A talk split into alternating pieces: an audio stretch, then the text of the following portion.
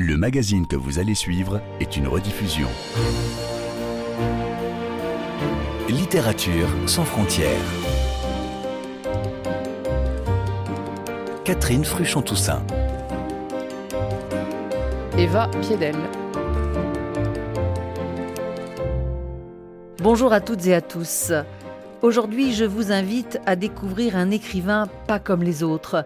Il s'appelle Hervé, il n'a pas de nom de famille et pas de maison non plus. Il vit dans la rue après une enfance chaotique passée dans un foyer. Grand lecteur, Hervé écrit depuis toujours au ras du sol, comme il aime dire, et ses textes postés sur un réseau social ont été repérés par les éditions Maurice Nadeau. Et c'est ainsi que vient de paraître son premier livre, intitulé Écriture carnassière écho de sa vie cabossée de clochard céleste. Je suis allée à sa rencontre dans un restaurant de Paris où il est toujours le bienvenu, le bistrot des oies, une conversation qui commence avec un extrait de son recueil, lu par l'auteur lui-même, Hervé. Mes dépendances ont fait que je suis passé à côté de beaucoup de choses dans ce demi-siècle. Il y a les drogues, le tabac et l'alcool.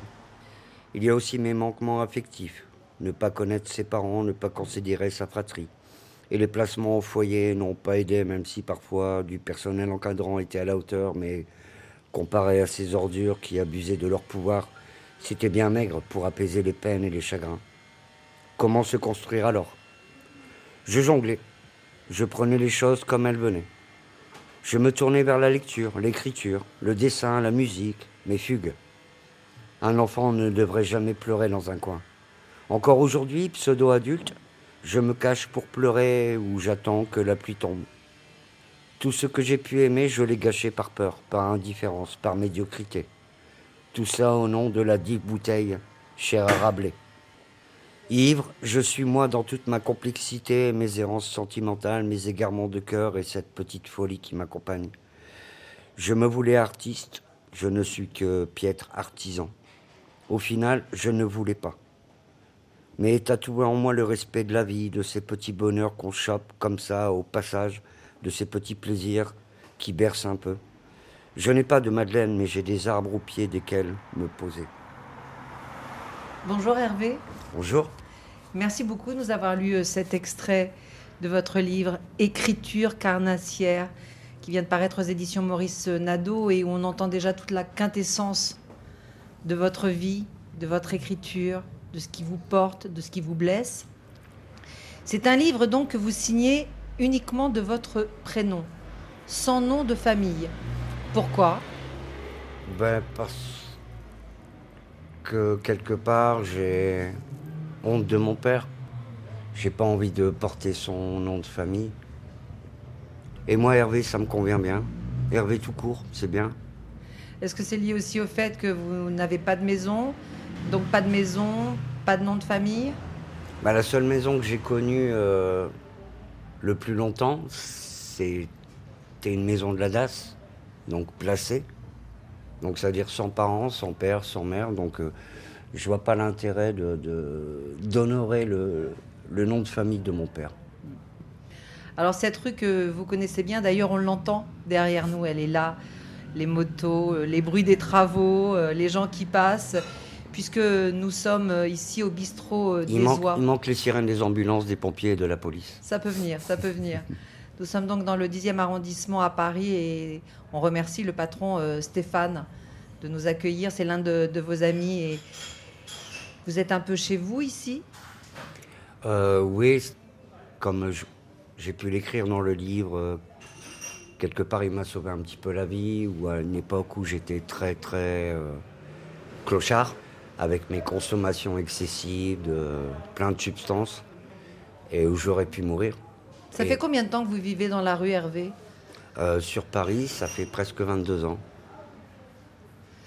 Donc vous n'avez jamais eu de maison à vous, même après avoir euh, quitté le foyer d'accueil où vous avez été placé enfant et où vous avez grandi? Si, si, si. J'ai eu un petit appartement à un moment où je travaillais. Et, ironiquement, j'étais travailleur social, donc c'est drôle. Mais euh, après, comme j'ai fait objecteur de conscience, euh, je suis passé d'un salaire, on va dire, normal à une solde militaire qui ne me permettait pas de payer mon loyer. Et donc, du coup, ben, j'ai décroché. Et je suis parti. Euh, j'ai tout largué. Et puis, je suis parti un peu en Belgique, un peu en Angleterre. Après, quand je suis revenu en France, dans mon Valenciennes natale, j'ai rien trouvé d'autre que des regrets, des chagrins, de la misère. Donc j'avais un peu d'argent, j'ai pris un billet de train pour Paris et puis ça fait presque 22 ans que je suis sur Paris. Et pourtant, euh, vous avez créé une famille, vous avez une femme dont vous parlez ici, deux filles, vos deux poumons. Mhm. Oui, Claire, ça a été une rencontre un peu, un peu assez exceptionnelle parce qu'elle était euh, bénévole. Elle faisait des maraudes et elle passait son temps à venir me voir et moi, je l'envoyais balader tout le temps, pour dire la vérité.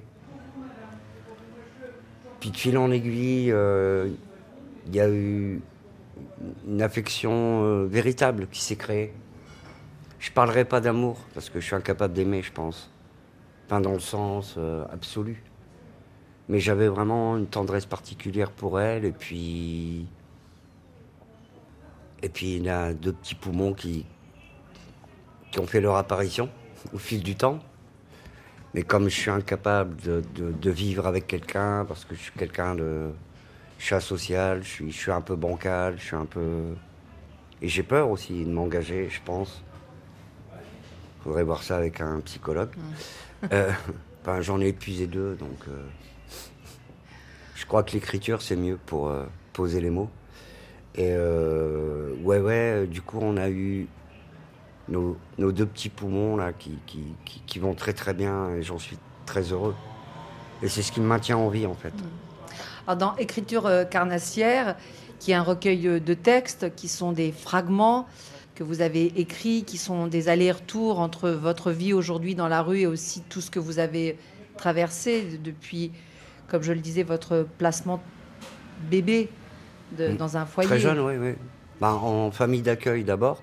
Et ça s'est mal placé, mal passé et mal placé, comme je dis dans le livre. Et oui, oui, donc du coup, euh, ben, quand ça se passe mal, ben, les mômes, on les, on, les case euh, dans un foyer, quoi. Et là, on se retrouve avec euh, plein de mômes qui ont, quelque part, on, est, on a tous un, un petit peu le, la même mauvaise naissance, on va dire des parents défaillants, donc du coup, ben, on place les mômes, quoi. Je suis passé de cas social à social, et marginal, du coup. Mais ça n'empêche pas d'être euh, toujours affectueux pour la mère de mes enfants, et puis avoir euh, énormément d'amour pour mes filles. Je les ai encore vues euh, il n'y a pas très longtemps, là, dimanche, à leur retour de vacances, et j'ai passé une, après-midi merveilleuse avec elles. Mm. Et et elles ont compris aussi que, ben voilà, euh, papa, il n'est pas tout le temps là. Voilà. La marginalité, euh, c'est aussi euh, les addictions. L'alcool, dont vous parlez bah, sans aucun filtre dans, dans votre recueil. L'alcool, c'est depuis. je peux même dire depuis mon enfance. J'avais 10 ans. Ma première cuite, j'avais 10 ans. À 11 ans, ben, il fallait que je boive tous les jours. Le tabac, pareil, mais à l'époque, je sais qu'il y a pas mal de personnes qui, me disent que j'exagère, mais c'était la vérité. Vraiment, tout ce que j'écris, c'est vrai. Dans le bureau des éducateurs, il y avait des, casiers de bière. Les éducateurs picolaient, fumaient devant nous. Donc, nous, on avait ce modèle-là et nous, ce qu'on faisait, ben, on piquait des bières, on piquait des clopes, et on fumait, on picolait. Et, donc, on devient très vite addict. Surtout, je pense que quand on est. Bon, je ne vais pas faire du misérabilisme à, dessous, mais, euh, mais quand on est malheureux, ben, on a besoin de compenser quelque part. Donc bah, ça a été l'alcool, le tabac, et puis après par la suite ben, les, drogues aussi beaucoup. Puis après, bah, arrivé sur Paris, dans la rue, ben, j'ai pris tout ce qui pouvait euh, me tomber dessus. Mais il y avait une forme de... C'est de l'autodestruction quelque part. Et l'alcool, vous dites, euh, Hervé, que c'est un tabou dans la rue? Bah, C'est un tabou pour les autres. Les gens ont le droit de boire en terrasse, se saouler la gueule en terrasse sans que ça gêne personne. Mais moi, si je bois ma bière en, bas de l'immeuble, là où on est, les gens vont, être, euh, vont s'offusquer. ça me fait doucement rigoler, quoi. Mm. Je dis, moi, je fais juste la même chose que vous. Sauf que moi, je suis assis par terre avec mon sac à dos et mon duvet, quoi. La faim, le froid, la violence, mm.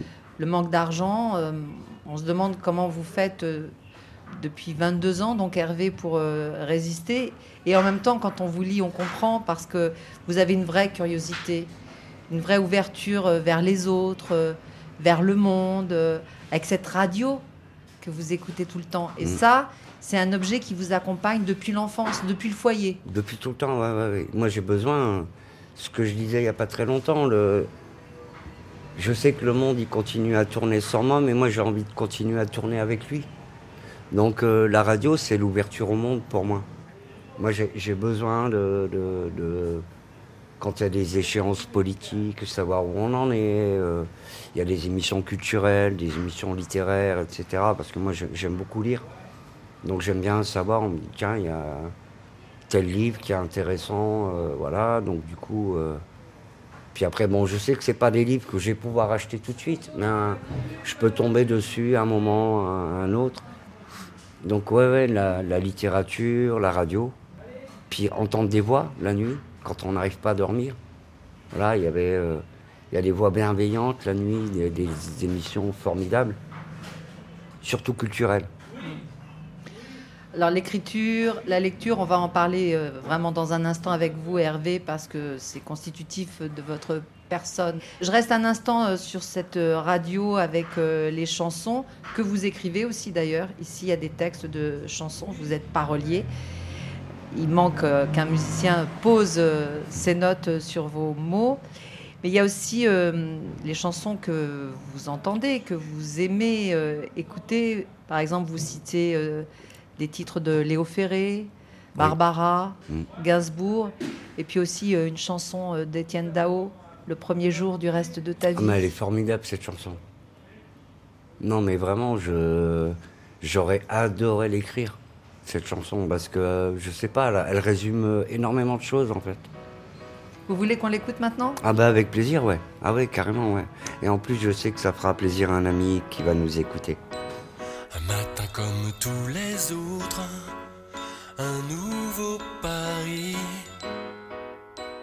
Rechercher un peu de magie dans cette inertie morose.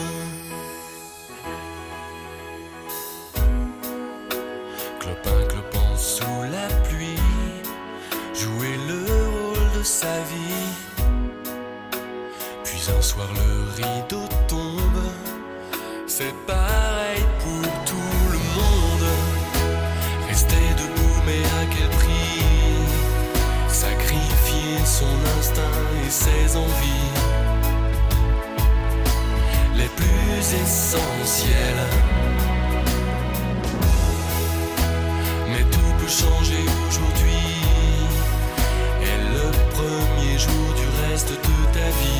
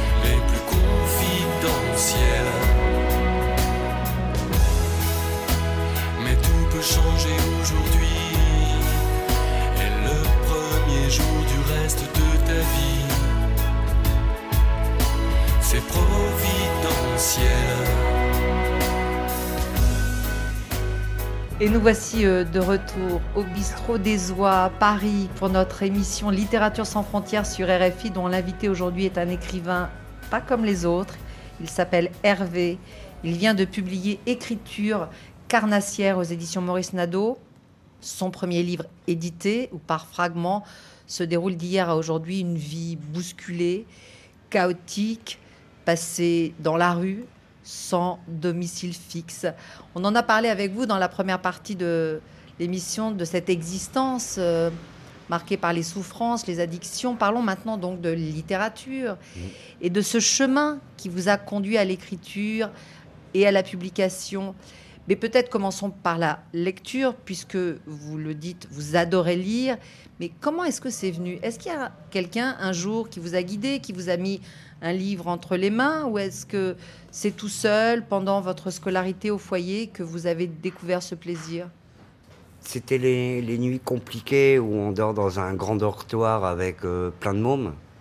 Donc, euh, moi, j'arrive pas à dormir et il y a une bibliothèque et je prends des livres comme ça au hasard et je me réfugie sous mon lit à la veilleuse. Et à la lumière de la veilleuse, ben, je lis. Alors, je comprends pas tout ce que je lis. Parce qu'il y avait des bouquins compliqués. euh, Mais j'aimais ça. J'aimais ça. Mais j'étais petit, j'avais 5, 6, 7 ans. Mais vous saviez déjà lire, donc? Oui, oui, je décryptais les mots. Je, je- les, les mots, me, je trouvais ça génial, quoi. euh. Un J et un E, ça fait je. Alors je, je sais, je, ça veut dire quoi, et ainsi de suite. Et puis après, non, ça a été euh, des éducateurs qui ont été euh, bienveillants à ce niveau-là, qui ont vu que je lisais, et qui m'ont dit, bah, tiens, tu devrais lire ça, tu devrais lire ça, tout ça. Puis après, ça, ça a été plutôt vers la préadolescence, où là, j'ai découvert des auteurs formidables, Kerouac, Steinbeck, etc. Où pareil, je, je me plongeais dans leur univers. Et euh, j'étais fasciné, je me disais... euh, puis du coup, je discutais, il y avait un éducateur qui s'appelait José, je lui disais, mais euh, Kerouac, par exemple, je dis, mais c'est, c'est génial. Et puis lui, il me racontait la, la genèse du livre. Sur la route, j'imagine? Ouais, bah voilà. Ou alors quand il m'explique qu'un jour, euh, il a, il a enquillé un, un rouleau de papier dans sa machine à écrire, il a écrit jusqu'au bout du papier, il a rendu le, manuscrit en disant, bah voilà, c'est, c'est mon livre. Je me dis, mais quel génie, quoi. Puis après, j'ai découvert euh, Bukowski, qui m'a fasciné parce que c'était cru, parce que c'était violent, et parce que, je, au départ, je croyais que tout ce qu'il écrivait, il l'avait vraiment vécu. Et je me disais, mais ce mec est un malade, quoi. Il faut l'interner, quoi. Il faut le mettre en prison. J'avais pas compris que lui se mettait dans la peau de ses personnages pour écrire euh, ses histoires. En même temps, il avait une vie excessive lui aussi.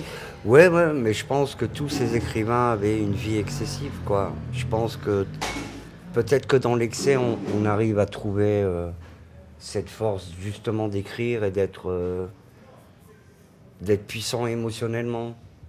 Ah, moi, j'ai pas, je, je me revendique pas euh, Bukowski ou Kerouac. hein, au contraire, je, suis- trop humble pour ça, mais mais j'aime l'idée que, oui, parce que je j'ose parler de choses crues dans mes écrits, euh, parce qu'on parce qu'on n'a pas le droit de, de, se mentir à soi-même. Si, si on veut poser ces mots sur, sur du papier euh, et parler de soi, parce que je parle de moi, du haut de mes presque 50 ans, j'avais envie justement de raconter comment ça s'est passé et pourquoi je suis devenu ce que je suis. bien sûr. La violence psychologique, la violence physique, Mm. être violé par euh, Puis, puis une les- éducatrice. et, puis, et, puis, et puis même, oui, tout- toutes ces violences-là, mais aussi mes, mes moments de joie, mes moments de... Voilà, où il y a... De temps en temps, il y a un petit truc qui vous arrive et qui fait que... On, on- je dis pas qu'on efface tout ça, mais on n'y pense plus pendant un moment, quoi. Alors justement, Hervé, vous aimez lire, mais à quel moment vous prenez un crayon et un papier et vous commencez Ah, mais tout le d'écrire temps, tout le temps. Mais à quel âge? Oh, quand j'étais gamin, moi, à l'école, à l'école, quand on me disait euh, il y a une dictée à faire, ou, ou après quand j'ai découvert les, on, on de faire des, des rédactions, on nous donnait un sujet, moi je jubilais. Tout le monde faisait la gueule dans la classe, moi au contraire j'étais content. Peu importe le sujet, je m'en foutais. Donc depuis toujours, vous prenez des notes, Oui, tout le temps, ouais. ouais. vous écrivez? Mm. Tout à l'heure dans le métro, en, en venant vous voir, euh, J'ai sorti mon carnet parce qu'il y a un petit truc, une petite anecdote qui m'est revenue. Je l'ai noté, puis ça pourra servir pour plus tard, peut-être, je sais pas, ou pas. Et après, qu'est-ce qui s'est passé, Hervé? Donc, vous avez ces carnets. À quel moment vous les montrez à quelqu'un? Est-ce que vous avez envie de les partager d'ailleurs? Ben, les, gens, dans la rue me voyaient écrire. Et, souvent, ils s'arrêtaient, ils me demandaient euh, Qu'est-ce que tu fais? Ben, J'écris. T'écris quoi? Ben, Il pleut, euh, je me fais chier, je m'ennuie. euh, et je le note. Et puis, petite anecdote, je sais pas, un petit gamin qui passe au loin avec une petite trottinette alors que je m'ennuie, puis d'un seul coup, le gamin qui me sourit, qui me fait un. Bah, tout ça, je le notais. Je me... Ça peut servir pour plus tard, pourquoi pas. Puis un jour, bah, c'est un ami, Guy, qui m'a. qui sortait un livre. Et donc, du coup, je suis allé à une séance dédicace de son livre. Et puis, je lui ai dit, tu sais, moi aussi, j'écris. Et donc, je lui ai fait lire un petit peu. Et il m'a dit, continue.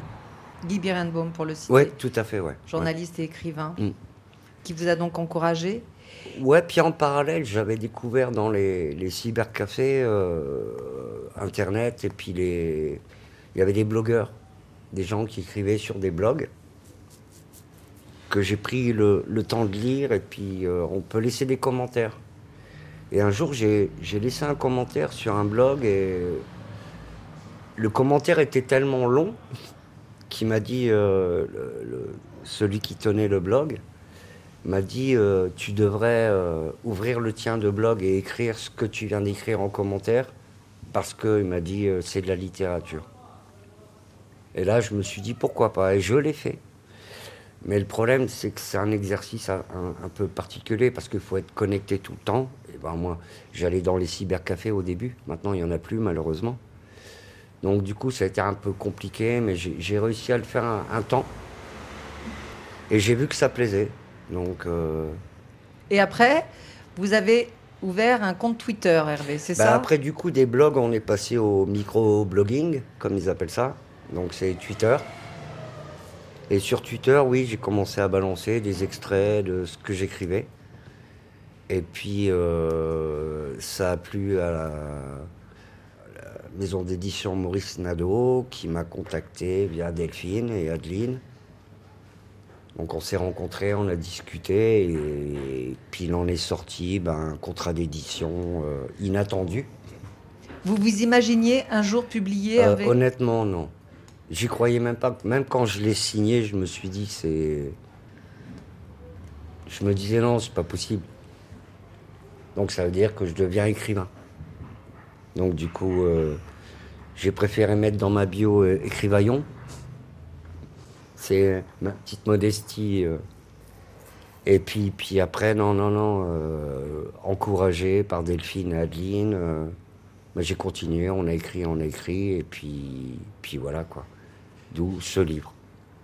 Avec votre patte si particulière, Hervé. Ouais, Il puis y a un vrai style différent. Et puis avec le, la promesse de ne retoucher aucun mot. C'est vrai. Et ça, ça a été euh, pour moi super important parce que j'avais pas envie qu'on dise ouais mais non ça on coupe. Et euh, j'ai eu l'assurance de d'écrire comme je voulais l'écrire. D'où, comme je le disais tout à l'heure, ces fragments qui, Les passages. qui composent une mosaïque Mm. de vous, enfant, Hervé, aujourd'hui, les moments de souffrance, de malheur, et puis les petits moments de bonheur que- qui existent. Est-ce que ça a changé quelque chose pour vous d'être publié? Ou plus exactement, qu'est-ce que ça a changé pour vous d'être publié? Bah, le livre, il est sorti le 7 avril et je j'ai toujours pas réalisé qu'il existe, qu'il est là. J'ai énormément de retours positifs, donc du coup, c'est toujours un peu euh, avec ma modestie. euh, ça, fait bizarre en fait, parce que j'y j'y tenais tellement. euh, je me souviens quand j'ai tenu l'objet dans mes dans les mains, ça, ça a été quelque chose d'incroyable, quoi. Puis c'était drôle de se dire qu'on a mis neuf mois à le concrétiser. Neuf mois, c'est une naissance, c'est un accouchement. Et, non, j'en suis fier, je suis, très heureux. et puis une petite anecdote comme ça, quand ma gamine est rentrée de vacances, elle est allée voir sa maîtresse, elle a 7 ans, elle a dit mon papa il travaille plus en Bretagne, maintenant il est écrivain. Et là, dans sa bouche, écrivain, waouh.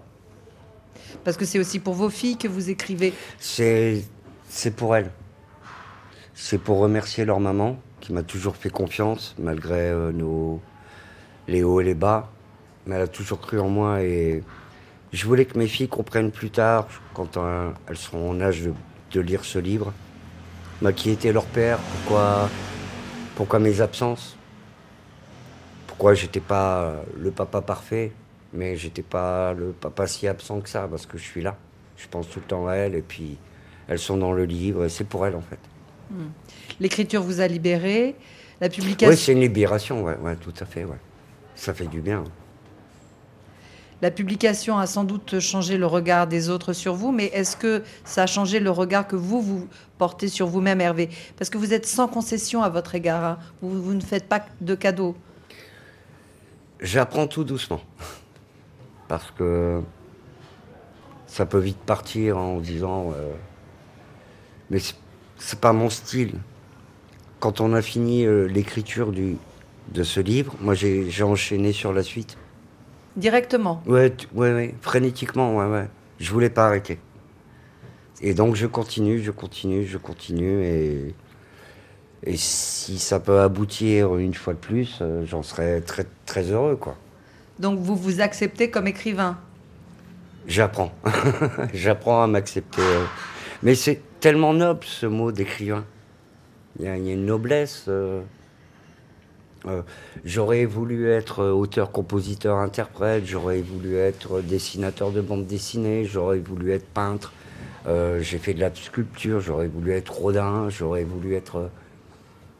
Mais écrivain, j'avoue, c'est quelque chose, ouais.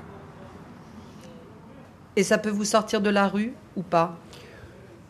Non, ça, c'est, c'est, mon problème. Ça, c'est à moi de décider. Pour l'instant, je continue à vivre comme je vis. Le livre ne change rien à ma situation. Mais euh, psychologiquement, je me, je me sens j'ai pris un peu d'assurance, peut-être, sur, sur moi-même. Me dire que, bah voilà, c'est quelque chose que je croyais impossible à faire et je l'ai fait. Enfin. Donc, je me dis que tout est possible. Tout est possible en effet. Mm. Merci beaucoup Hervé d'avoir partagé avec nous euh, ce, ce livre, euh, votre vie, euh, votre goût pour euh, l'écriture, pour la littérature, qui sont là dans Écriture carnassière au pluriel. Un livre publié aux éditions Maurice Nadeau dans la collection euh, À vif. À Merci. beaucoup aussi à Stéphane, le patron du bistrot des Oies qui nous a accueillis, et à Bertrand Eclair qui a fait la prise de, de son de cet entretien. Merci beaucoup. Oui, tout peut changer aujourd'hui. Et le premier jour du reste de ta vie, plus confidentiel.